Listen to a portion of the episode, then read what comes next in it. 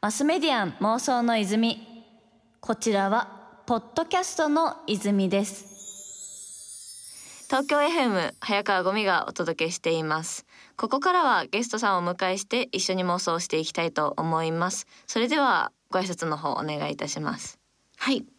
マスメディアン妄想の泉をお聞きの皆さんこんばんは。株式会社ビビットガーデン代表の秋元里奈です。よろしくお願いします。よろしくお願いします。お願いします。あの秋元さん私ツイッターでずっとフォローしてて結構こう共通の友達が多いのでなんか今日秋元さんいるよみたいな感じでこう呼ばれての毎回なんかたまたま都合合わずに行けなくてでなんだかんだそう毎回すれ違ってたんですけどやっと今日お会いできたって感じで、ね、嬉しいです。意外にもしっかり話すの初なんですけどまずその株式会社ビビットガーデンがどんな会社か説明してもらってもいいでしょうか？はい、えー、株式会社ビビットガーデンは IT の力を使って農業に貢献することをモットーにやっている会社で、えー、メインでやっている事業が食べ直という全国の農家さん漁師さんから直接食材を取り寄せることができるオンライン上のマルシェを提供しています。うんうん、はい。なんか結構そのオンライン上のマルシェとか直接農家から買えるようなサービスっていくつかあるのかなって思うんですけど、はい、なんか特にその食べ直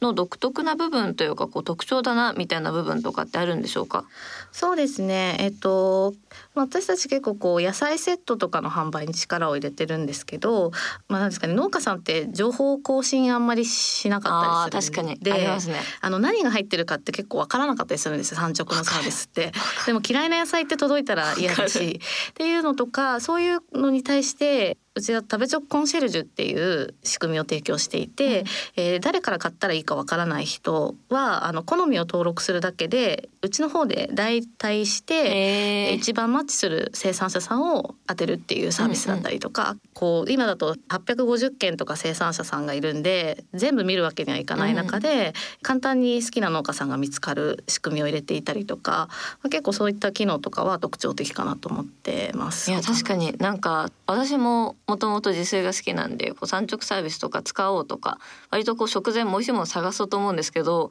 いや全部同じ卵に見えるとか あとその野菜え入ってんの違うやんとか 結構あるじゃないですか。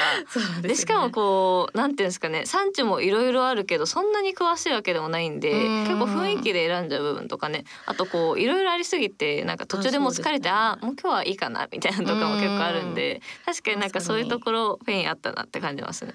であの食べチョクのサービスを始めたきっかけになったこう妄想みたいなものってありますかね？そうですね。あの実家が農家だったところからスタートしてるんですけど、うん、ただ廃業してこう畑が荒れ果ててしまってたんです、ね、結構ね廃業の農家なんていうんですかね農業地みたいなすごいいろんなところで問題になってるというか課題がありますよね、はい、まさにそうですね。でなんかそこの畑を見た時に昔はすごい色鮮やかな畑だったんで、うん、なんかこう色を取り戻したいなみたいな妄想というか想像が膨らんでっていうのが一番最初のきっかけで、会社名のビビットガーデンはあの色鮮やかな農地っていう意味なんですけど。そういうことなんだ。そうなんです繋がってくるんですね。その時はまだ全然食べ直の構想なかったんで、うんはい、そういう色鮮やかな農地を取り戻したいっていう思いで創業したっていうなるほど。じゃあ実際そのビビットガーデンさん、まあ、秋元さんがこう結構大きいなと思ってる農家さんの課題とかってあるんですかね、うん、そうですね。やっぱりもう課題だらけだなと思っててそれこそこう後継者がいないっていうのもそうですしあのそうですね、まあ、農地の問題とかも結局そこから来てるんですけど、うん、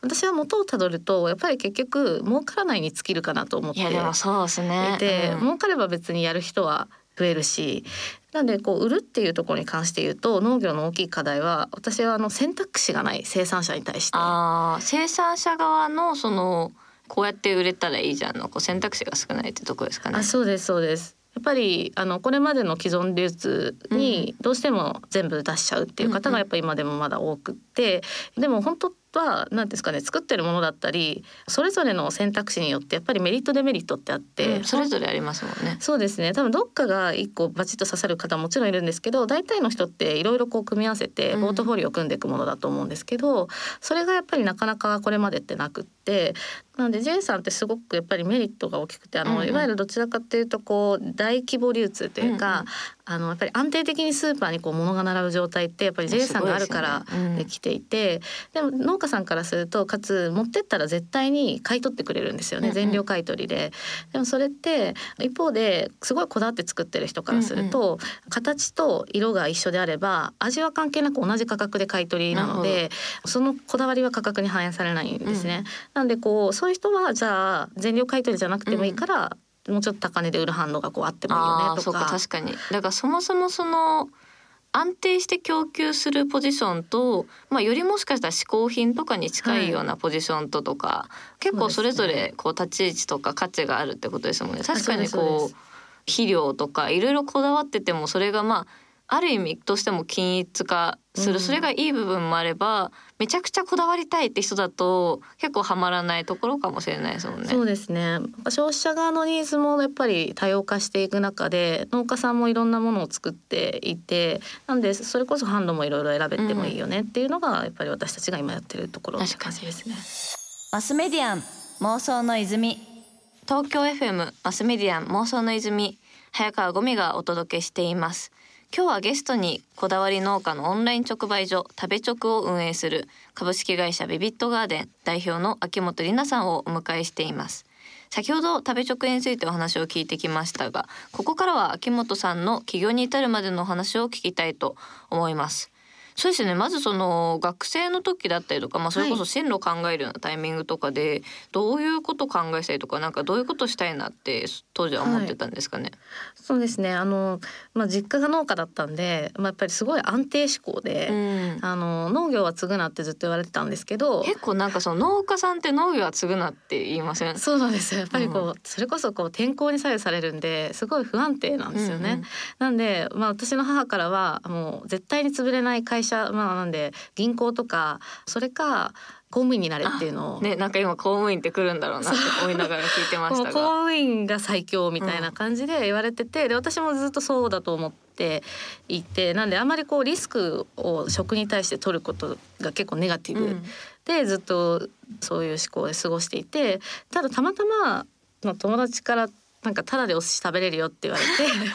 誘おわれたはい。説明会に行ったらそれが DNA の説明会で,、でそこで DNA の創業者の難波智子さんが講演されていて、で当時は、えー、とベイスターズを買収したぐらいのタイミングではい。なのでもう本当にこう新興企業というか上場してこれからもっと大きくなっていくぞっていう感じのタイミングだったんですごくこうなんていうんですかねその勢いとかに圧倒されて、一気にこう気持ちが傾いていったやばいですね。寿司成功してるんですね。完全に。お寿司って言ったんで きっかけは しっかり結果につながってる。そうですねでやっぱり一番大きかったのはあの当時新卒1年目の人が前で発表というか会社説明をしていて、1年目からもう前でガンガンプレゼンをして私に対してもすごいこう熱量高く話してくださっていて、1年目からこのなんていうんだろう気持ちで仕事してるのってすごいなっていうのを、うんうんまあ、素直にそれがこうなんか、まあ、ある意味自分が年が近い人たちっていう意味でなんかこう自分が入った1年目でこれだけなってるって3年後5年後どうなってるんだろうっていうふうにワクワクしたみたいなところも大きくて興味があったのは金融だったんですけど、働き方としては DNA の方が合ってるかなと思って、うん。就活は結局 DNA ではい。新卒で入社してるって感じです。じゃあその時は本当にその今の起業とかは全然想像できなかったって感じなんですかね。そうですね。もう DNA に行くことすらリスクみたいな感じで、うんうん。一応で東証一部上場企業ですし、あの数千人とかいたんですけどそれでもこうベンチャーに行くみたいな気持ちが強かったぐらいなんで、起業なんて本当に全然考えてなかったです。はい。まあそこから結構その DNA はね本当に DNA 出身の起業家もすごい多いかなって印象があるんですけど入っていく中でまあその起業に至ったターニングポイントみたいな何かきっかけとかっていうのはあるんですかね？それこそはい農業には関わらない方がいいんじゃないかくらいのこう空気ではあったと思うんですけど。そうですね結構もうなんか電撃的な出会いで電撃的なで、はい。そのもう3年立ったタイミングでは一切農業っていうワードもなかったですしもうの農業ののの字もない状態でのの字もなくてで起業っていうのもなかったんですけどなんか自分がやりたいことってなんだろうっていう考えたタイミングで、えー、とたまたまそのまあ実家の畑とかを見て思ったりとかまあいろいろこう農業に興味を持つきっかけがあってそこからこう農業で事業やりたいなって思いが3年経ったくらいから少し出てきて。うんでただまあ当時全然まあ違うことというかゲームのマーケティングをやってたので、はい。まあもう農業とは全然違うことをやってて。まあね農業だともっとアナログなイメージありますね。そうですね。結局週5でゲームのマーケやって週2で農業の事業っていう感じだったんで、うん興味があったのは完全に農業だったんでやっぱりこの割合を増やさなきゃっていうのがあって、うんうんうん。とにかくまあまずこう会社をあの辞めて転職をまずしようかなと思あって。転職をしようかなって。そうですね。考えてました。で DNA の中で新規事業立ち上げっていう選択肢もあったんですけど、まあ、農業の領域ではさすがにやらないだろうなっていうのもうんあって、えー転職かなと思っていたんですけどその時たまたまあの相談してた私より年下の起業家の方に、そんなにやりたいんだったら起業したらって言われて、その人と話してた1時間で起業することを決えめたって。早い。早い、すごい勢いでうん考えが変わったっていう感じですね。うん。うん、なんかそれこそ結構その秋元さんの印象として授業にとにかくすごいコミットしてるなってイメージがあって、まあ、それこそ T シャツもずっとねあのロゴ T シャツを着てるみたいな話とかもあるくらい、すね。こうすごいこうぐっと入り込んでるなって感じがするんですけど実際起業されてみてこう変わったなもしくは感じたなみたいなことってありますかね？そうですね。なんかやっぱりこう見える世界がどんどん変わっていくのがすごい楽しいなと思って自分がやってる事業がどこまでいけるのかみたいなところも毎週単位でどんどんこうやれることが見えてきたりとかあと業界ももっとここがこうできるとかそれはまあうちの会社の今あるアセットでできないことでも本当にどんどんこう新しいことが見つかっていってなんか企業当初に思っていたことよりも本当に広い世界が見えていて。はい。経営者としてある意味ちょっとこう俯瞰した立場でいろいろ考えているからこそ見えてきてる感じはあるなと思ってますね。うんうんうん。マスメディアン妄想の泉。東京 FM マスメディアン妄想の泉早川ゴミがお届けしています。今日はゲストにこだわり農家のオンライン直売所食べ直を運営する株式会社ビビットガーデン代表の秋元里奈さんをお迎えしていますあの事業を進めていく中でもこう様々発見だったりとか、うん。それこそその農業農家に対してのこう認識で変化みたいなものもあったかなって思うんですけど、はい。実際やり始めた当初と今と、うん。こう農家の未来みたいなものに対してイメージとかって変わりましたかね？でもそうですね。やっぱりすごいいろんな生産者さんに出会ってやっぱり素晴らしいものを作ってる人がこれだけいるんだっていう実感とか、でもこうやっていく中で結構最近痛感してるのが、はい。最初こう食べ直って単純に両者をこうつなげる、うん。でなんかこうしたら絶対売れるじゃんって思って最初スタートしたんですけど、うんやってみたらやっぱすごいギャップがあることに気づいて。おギャップとは。それは農家さんってやっぱすごいいいものを作ってこだわってやってるんですけど、やっぱなかなか伝える手間を面倒くさがったりとか確かにいいものを作れば分かってもらえるだろうみたいな部分もちょっとあるのかなとは思いますね。やっぱ職人気質なんで。うんでなんかやっぱりこうその農家さんがこれで伝わるだろうって思うクオリティと消費者が日々こう接しているものの中でそれが届いた時に本当にその進化が伝あわるかどうかみたいな。